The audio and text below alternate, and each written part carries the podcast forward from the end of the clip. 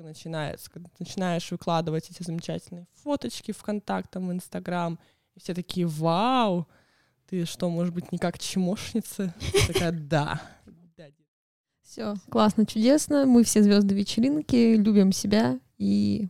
И других. И других тоже любим. Я ростом где-то 168 сантиметров. Вот. И я себе Где-то. 168 сантиметров и 3 миллиметра.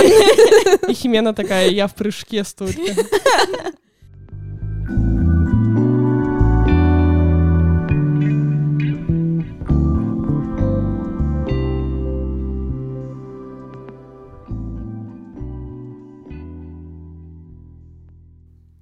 Привет! Привет! Это подкаст «Это сложно». Подкаст о русской и колумбийской точке зрения на жизнь. Я Влада. Я Химена. И сегодня мы поговорим о том, как фотография может помочь полюбить себя. Да, чтобы обсудить эту интересную тему, мы позвали к себе гостью, профессионала своего дела. А, у нас в гостях Настя Беркут. Настя, привет. Привет. А, Настя у нас уже мелькала как-то в одном из подкастов, мы на нее ссылались, э, что прекрасная Да. девушка. Это подкаст э, называется «Раньше я думала, что красотки тупые». Да, да, да, кстати, именно он. Вот, потому что Настя у нас занимается э, моделингом, моделингом, окей, с разме- Ну, английская версия там моделинг, а на русском кто как, но я моделинг. э, Многие говорят, что это колхозно, но мне нравится. Настя, расскажи о себе вот побольше вот в плане именно модели- мо- моделинга, господи. А, С 13 лет я занимаюсь моделингом, была в разных странах, работала в Гуанчжоу, в Бангкоке, Шанхае, также в Каире. А, В общем, могу поделиться своим замечательным, грустным и не очень опытом профессионального моделинга. И, наверное, я познала вообще все сложности этой профессии. Хотелось бы начать с э, некого определения э, разницы между модельного бизнеса и э, увлечением фотосессиями. Можешь рассказать?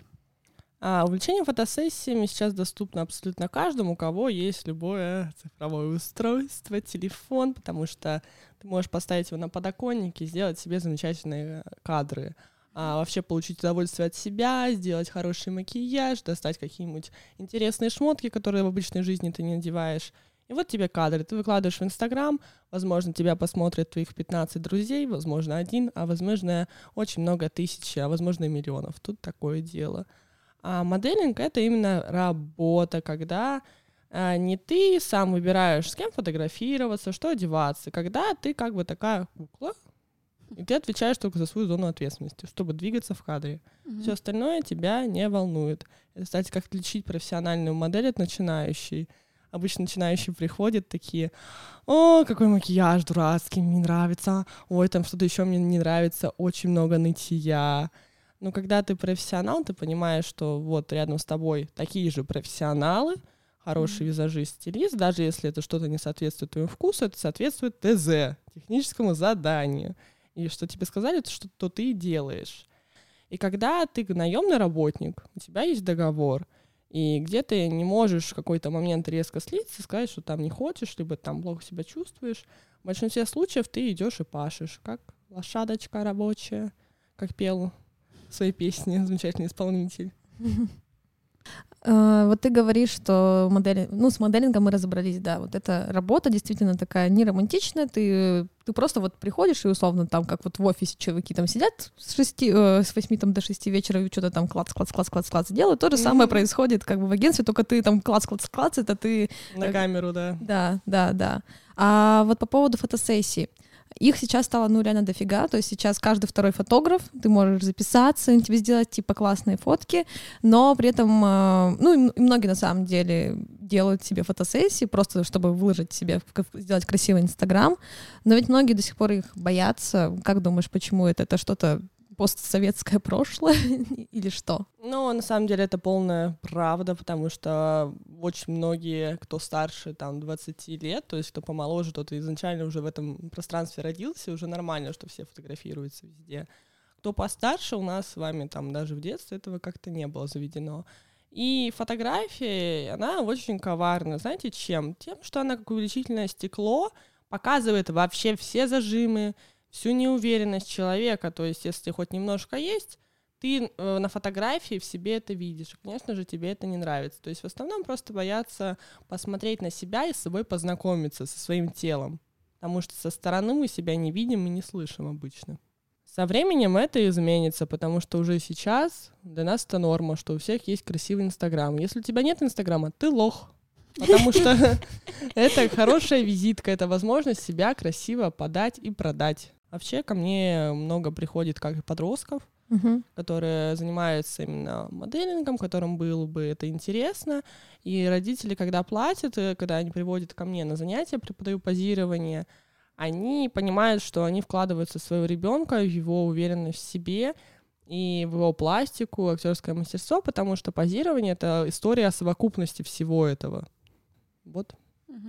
У меня возникает все-таки вопрос. Я понимаю вот историю про то, что ты сам себе фотографируешь, ты выбираешь себе образ, э, место и так далее. И вот так вот, таким образом ты любишь себя, да, начинаешь любить себя больше. А уже говоря о моделинге, мне сложнее представить, э, как этим путем э, можно полюбить себя, как человеку может это понравиться. Может быть, ты нам расскажешь о том, почему именно ты увлекаешься этим и что тебе нравится в этой области, несмотря на то, что ты ничего не выбираешь, ты только позируешь. Тут, наверное, стоит начать с личной истории. Я вообще изначально попала в моделинг, потому что меня отправила мама. Сама я никогда не хотела а, быть типа девушкой с обложки и вот эта вся история. Хотела ходить на карате, хотела зарабатывать деньги. И в целом мне вот это вот вся, вот это вот а, знаете, мизогиния, быть девочкой, вот это вот все мне не нравилось. Я такая, я буду как парень, потому что парни крутые, и на них не навешивают столько ярлыков, сколько на девушек. Примерно так мне казалось. А, изначально меня отправили, потому что меня дразнили в детском лагере, меня дразнили в школе, и везде вот что-то такое было, что я какой-то худой, длин, длинноногий урод, ушастый. И я действительно в какой-то момент такая, а как мне с этой внешностью жить дальше? Что вообще, как меня мать-то родила? И мать такая, да нормально тебя родила, пошли, тебе покажу. Меня привели на первые съемки. Моделинг помогает именно на первой такой стадии, когда эти, они у тебя только начинаются. Когда ты начинаешь выкладывать эти замечательные фоточки ВКонтакте, в Инстаграм, и все такие, вау, ты что, может быть, не как чмошница? Такая, да, да, детка. Посмотрите на меня, я вот такая.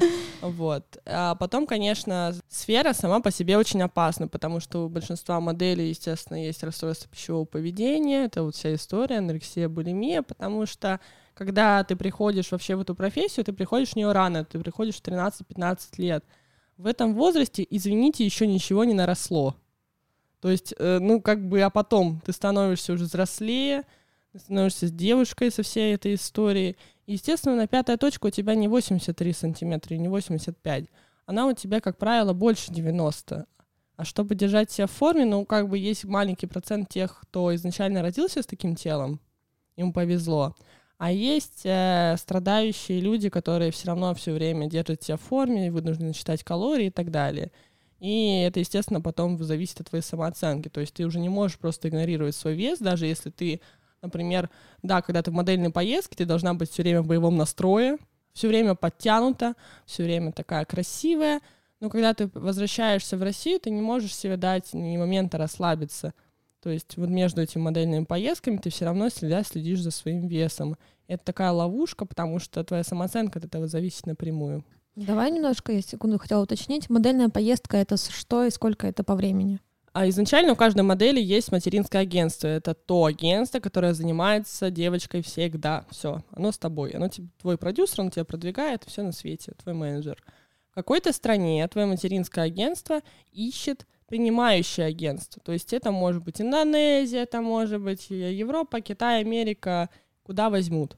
А, Они заключают контракт между собой, ты его подписываешь и летишь, как правило, на 2-3 месяца модельную поездку. То есть ты как гастробайтер, может быть легальный, может быть нет, приезжаешь и работаешь. Тебе предоставляют как бы жилье, дают деньги карманные на еду, оплачивают перелет, и ты как бы это отрабатываешь и после этого зарабатываешь. Это стандартная схема.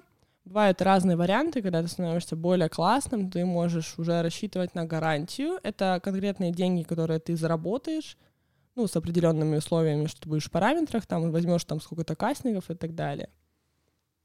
А когда ты становишься супер крутой моделью, у тебя есть такая вещь, как директ, когда ты можешь прилететь на одну конкретную работу куда-то, то есть на неделю в Германию на какую-то съемку, потому что она настолько дорогая, что тебе выгодно это. Я хочу перейти на стереотипы, но прежде чем это сделать, задам один последний вопрос по поводу поездок.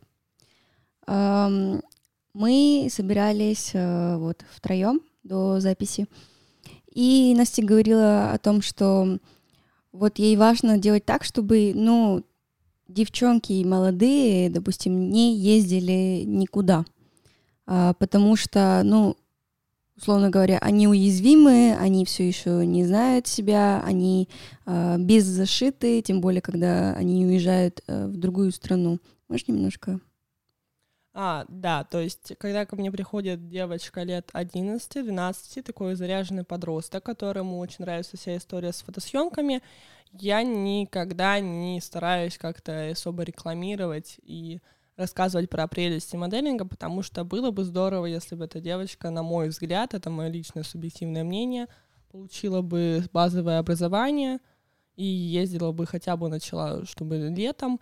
И еще большой вопрос самой девочки, потому что, а, да, в моделинге нет эскорта, в моделинге нет наркотиков, но когда ты приезжаешь в другую страну, там более становятся доступными клубы и все вот эти вот замечательные заведения, в которых тебе могут все что угодно предложить. То есть дело не в моделинге, дело в том, что ты уезжаешь, становишься свободный. И когда к тебе приходит конкретная ученица, ты не знаешь, какое воспитание у нее было.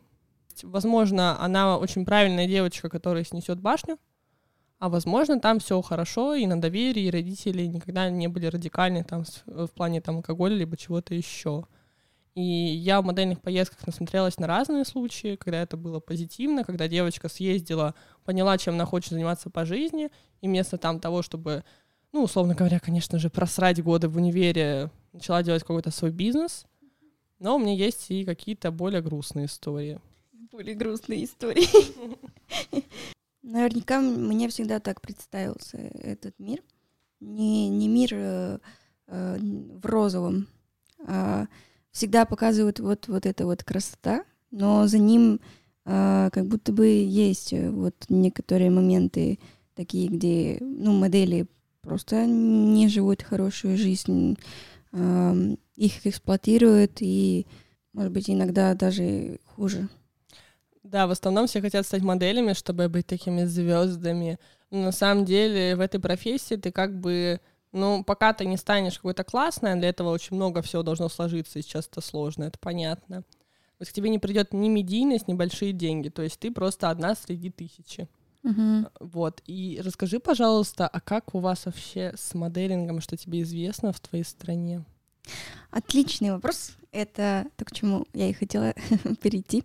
Смотри, по поводу моделинга в Колумбии я ничего не знаю. Сама никогда не ходила ни на какие курсы, ни, ничего. Но то, что ты мне рассказываешь, очень похоже на то, э, что мне э, говорили, допустим, родители Колумбии. Вот, там всякие модели, они идут, но это не... Никто, во-первых, не становится суперзвездой сразу же. Это, мне кажется, ожидание всех девчонок, что я тут буду супер красоткой, буду ходить, э, буду супер классной, и потом буду умыться. Да, приезжаешь в провинцию Китая, такая, блин, опять эти ивенты, на них работать, как хостес. Да, Э, у нас, кстати, девчонки не, не едут э, в Китай, мне кажется. Ну, то есть, ну у вас, наверное, что... очень дорогие еще билеты. Да, это супер далеко. Очень много в основном работают э, Беларусь, Украина, Россия, ну, извините, нищие страны. Угу. И еще Бразилия. Вот для, ну, для Бразилии у них а, контракты где-то на полгода, потому что очень дорого им лететь. Да. Ну, это, наверное, еще хуже, если ты ну, молодая, да, потому что ты далеко от родителей, тебе надо жить вот эту вот самостоятельную жизнь и при этом работать. Э, я не Важный уверена, момент еще, что все равно какой ты тусовочке бы не оказался, тебе нужно социализироваться, тебе нужно почувствовать здесь классный. И, ну, по моему опыту, все-таки в моделинге, вот именно в ребятах, с которым ты живешь, как в общаге в апартах, не так много осознанности. То есть в основном это все равно как бы такое прожигание, и очень мало кто думает, чтобы онлайн-образование, например, подключить к этой деятельности. То есть я вот первый раз, наверное, в Стамбуле встретила классную девочку, которая этим занимается. А, до этого ви- видела очень много хороших ребят, которые, с которыми мы подружились и стали общаться, но в целом сама тусовка не располагает в э, самообразованию. Да, да, да, да, да, да.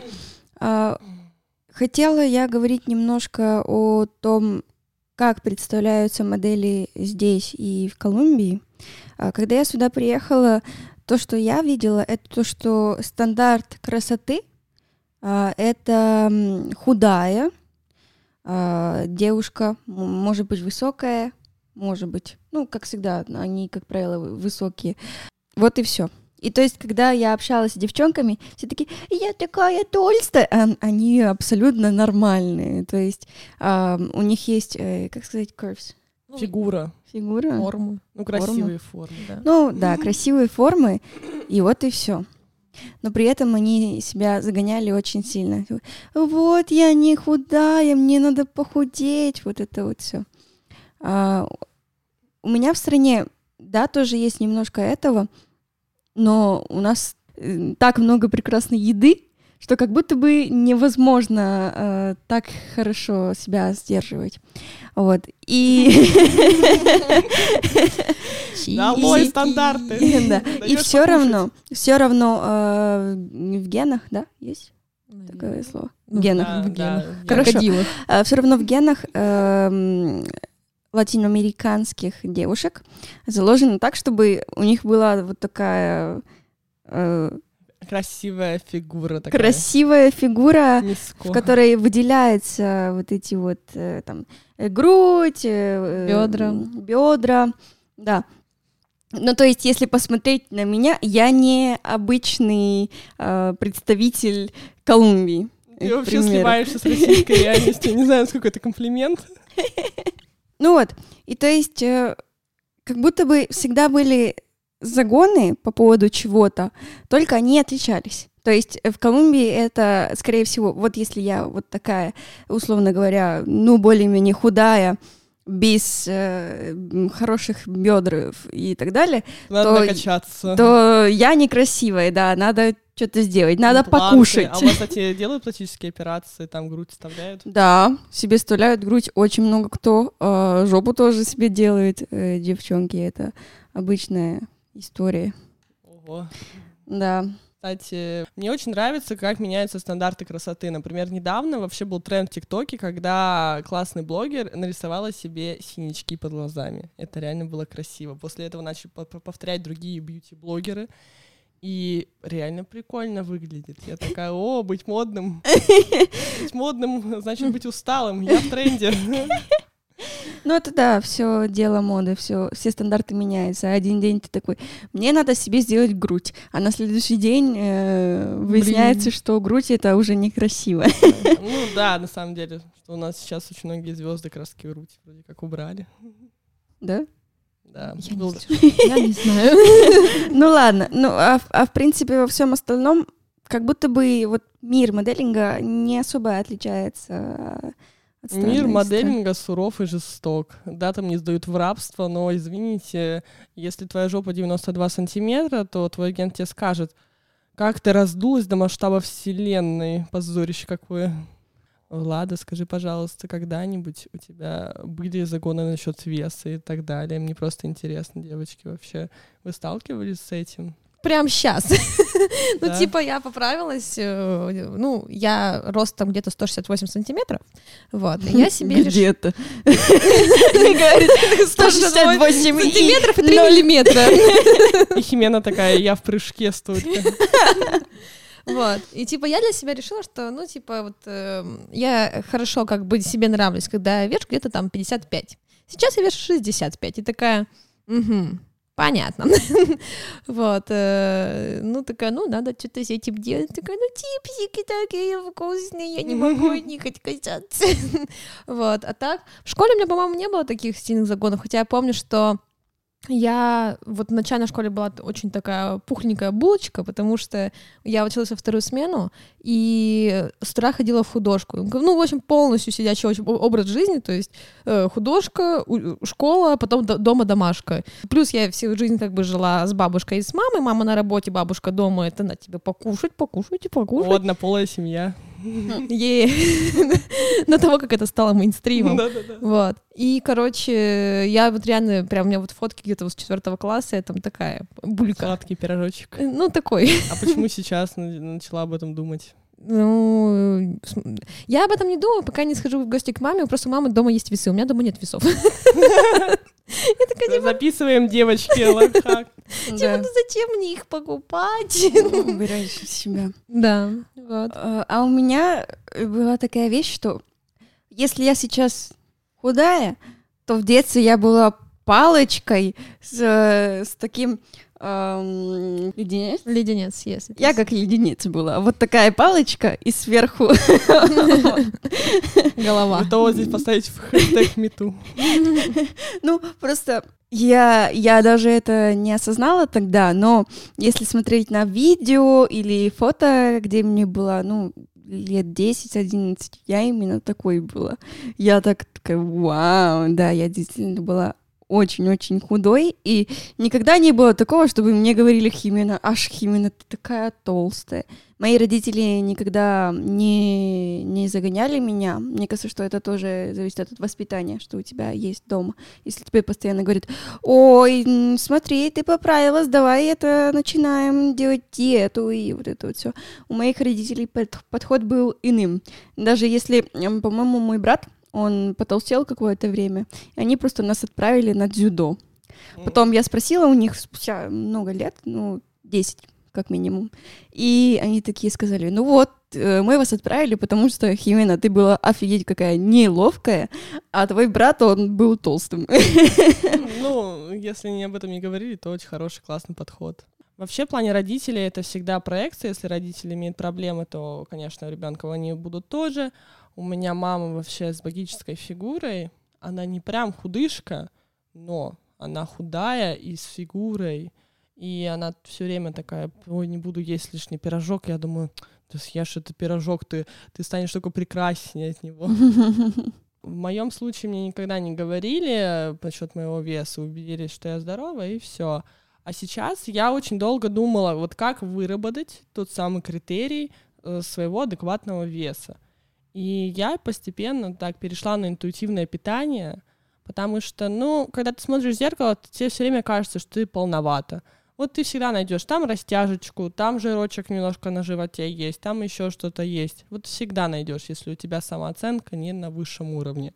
Как только я перешла на интуитивное питание, почти перестала есть мясо, курицу, рыбу. Ну, рыбу просто здесь в России очень дорого, сложно, и она невкусная, да. да. Угу.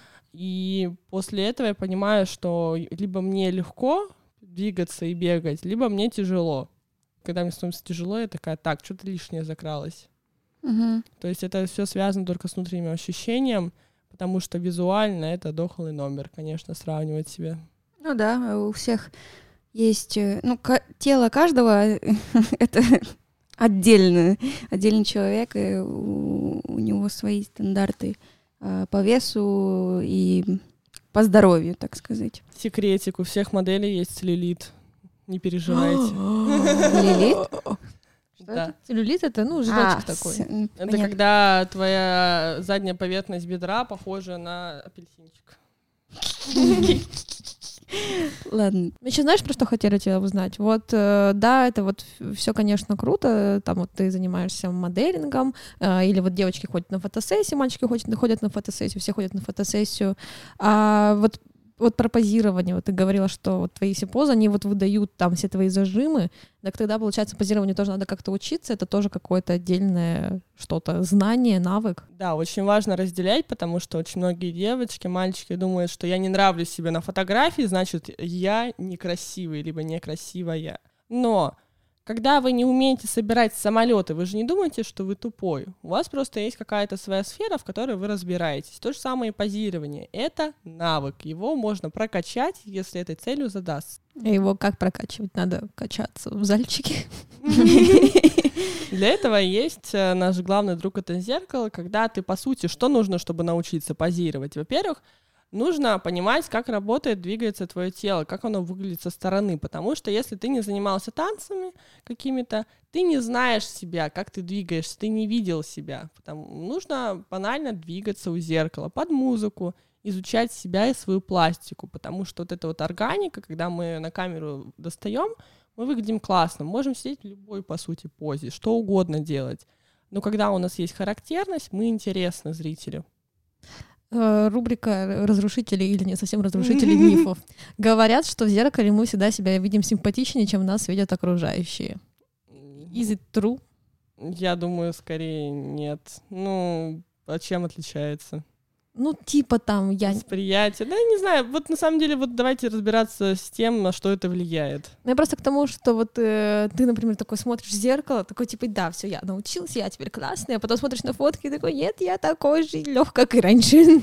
А, на самом деле нет, потому что если у тебя эта пластика вытащилась на фотографию, будет точно так же. Там, конечно, а, что есть какая-то часть ответственности на фотографе, соответственно. Но вообще конкретно про этот факт давайте подумаем, поможет ли он нам выглядеть более классными, более уверенными. Нет. Раз нет, значит false. Пу! Кстати, а, а на ком больше ответственности вот во время съемки? На модели или на фотографе? И тот, и другой может полностью вытащить результат. И, а тот и другой могут полностью засадить результат. Например, ты потрясающая да. модель, а чмошный ну, фотограф. На самом деле, как бы из самого, самой деревянной модели хороший фотограф может что-то вытащить. То есть, например, у меня была первая съемка, где я была совершенным, совершенным бревном, но фотограф а, просто решил вытащить мою детскую наивность и такую андрогинность. Угу. И это было круто. То есть я сейчас смотрю на эту съемку, понимаю, что ну, я там никакая, но вот это вот никак... Не, вот вот эта вот а, органика на тот момент такой странной девочки, она здесь работала, потому что он это увидел и достал. Для позирования еще важно понимать, как работает камера и как работает перспектива и геометрия нашего тела. Почему? Потому что, ну, вот у нас есть кубик, наверное, в художке рисовали его сверху, сбоку, точно так же и тело, потому что мы — это геометрия, мы — это форма, и с ней надо уметь работать.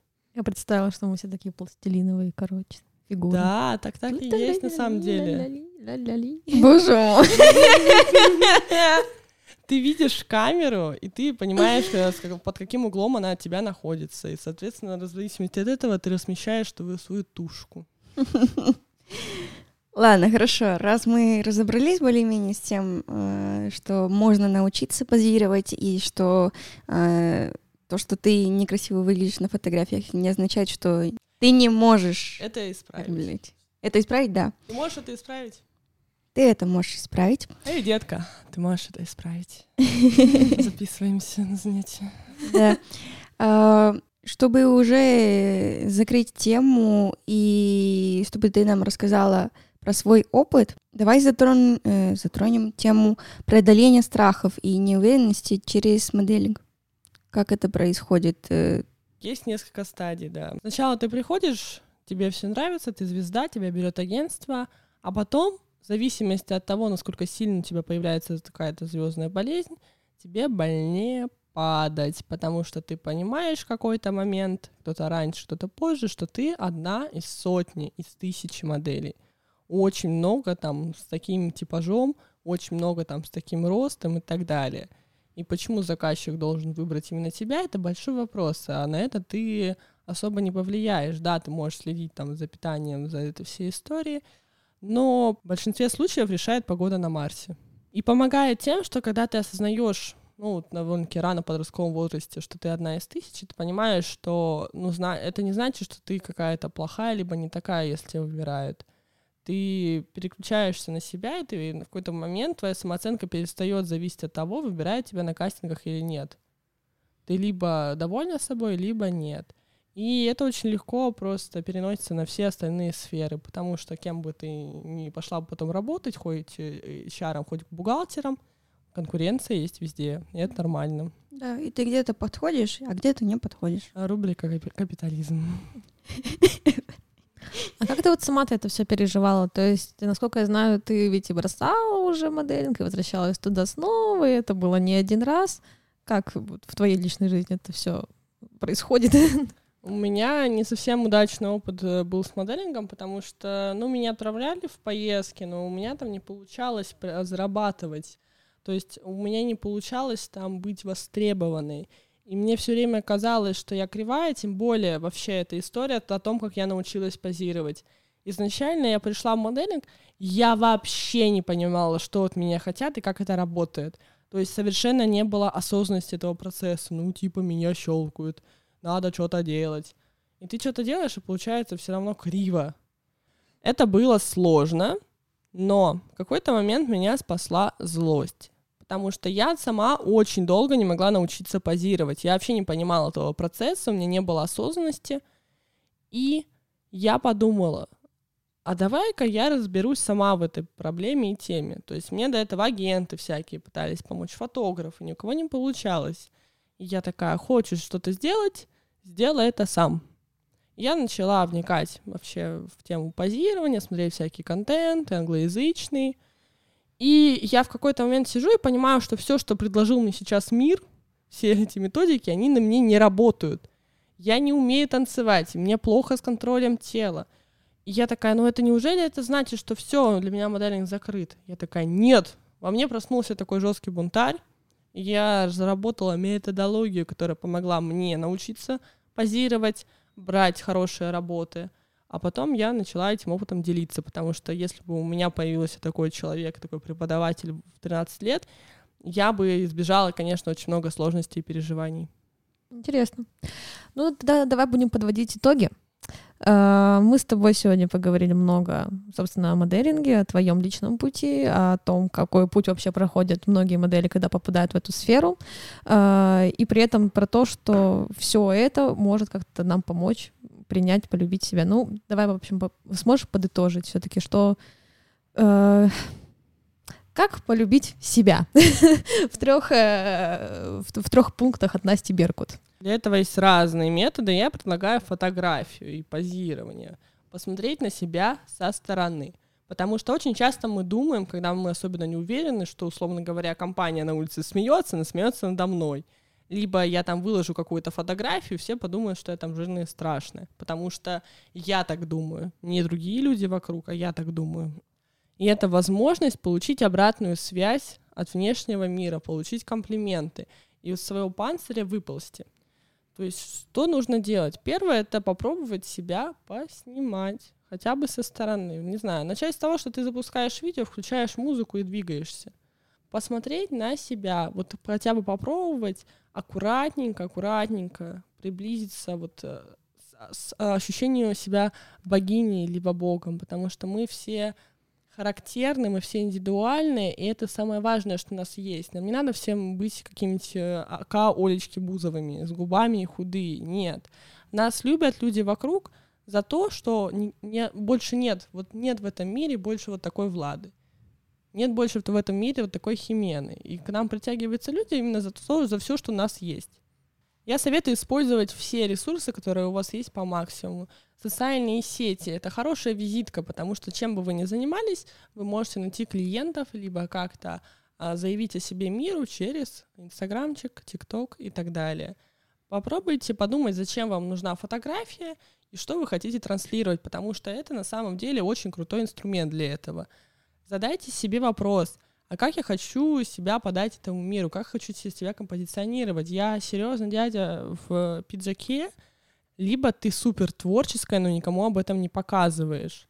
Потому что на самом деле фотография — это очень крутой и легкий сейчас доступный способ самовыражения, потому что в жизни ты одна, ты должна соответствовать каким-то паттернам, моделям поведения и так далее. А в фотографии то ты можешь быть хоть львицей, тигрицей, хоть бунтаркой, хоть тихоней, кем захочешь. Вот кем сегодня выберешь, тем и будешь. И полезно примерять на себя такие разные роли, чтобы как раз-таки себя изучать и раскрывать себе какие-то новые в сторону. То есть, например, в какой-то момент, например, у меня девочка на фотосессии осознала, что она умеет злиться. Наверное, все люди умеют злиться, но бывает, когда у нас так складывается жизнь, то мы эмоции подавляем. Рано или поздно это приведет не к самым лучшим последствиям. Фотосессия — это то место, где можно провести такую очень нежную терапию. Это не то, что ты расскажешь психологу, но это то, что ты сама прочувствуешь и потом сама сделаешь какие-то выводы. Получается так, что история с фотографией, э, с моделингом или не моделингом, э, ну, в смысле, не в профессиональной да, области, это все путь к самопознанию. И чем больше ты себя знаешь, ты больше себя можешь любить. Это уникальный инструмент, чтобы раскрыть себя через разные проявления. И чем больше э, ролей ты можешь, э, скажем так, транслировать, тем больше ты можешь взять от жизни, потому что ты не только, например, тихоня по жизни, но в какой-то момент ты понимаешь, что можешь быть лидером, что можешь сказать. На первый взгляд, да, это очень долгая логическая связь между того, чтобы сходить просто на фотосессию, между там почувствовать себя лидером, но она выстраивается. Я вижу это в своих клиентах, в детях, которые ко мне приходят на первое занятие почти сидя в углу, а на последнем они уже звезды вечеринки. Е! Все, классно, чудесно. Мы все звезды вечеринки, любим себя и И других! и других тоже любим. Спасибо, девочки, я очень рада была с вами пообщаться. Спасибо, что пришла, было очень классно. Надеюсь, теперь наши слушатели станут чуточку увереннее в себе, чуточку начнут себя еще больше любить и ходить на фотосессии. Приходите, подписывайтесь. Спасибо, Настя. Всем всего хорошего. До свидания. До свидания. Муа.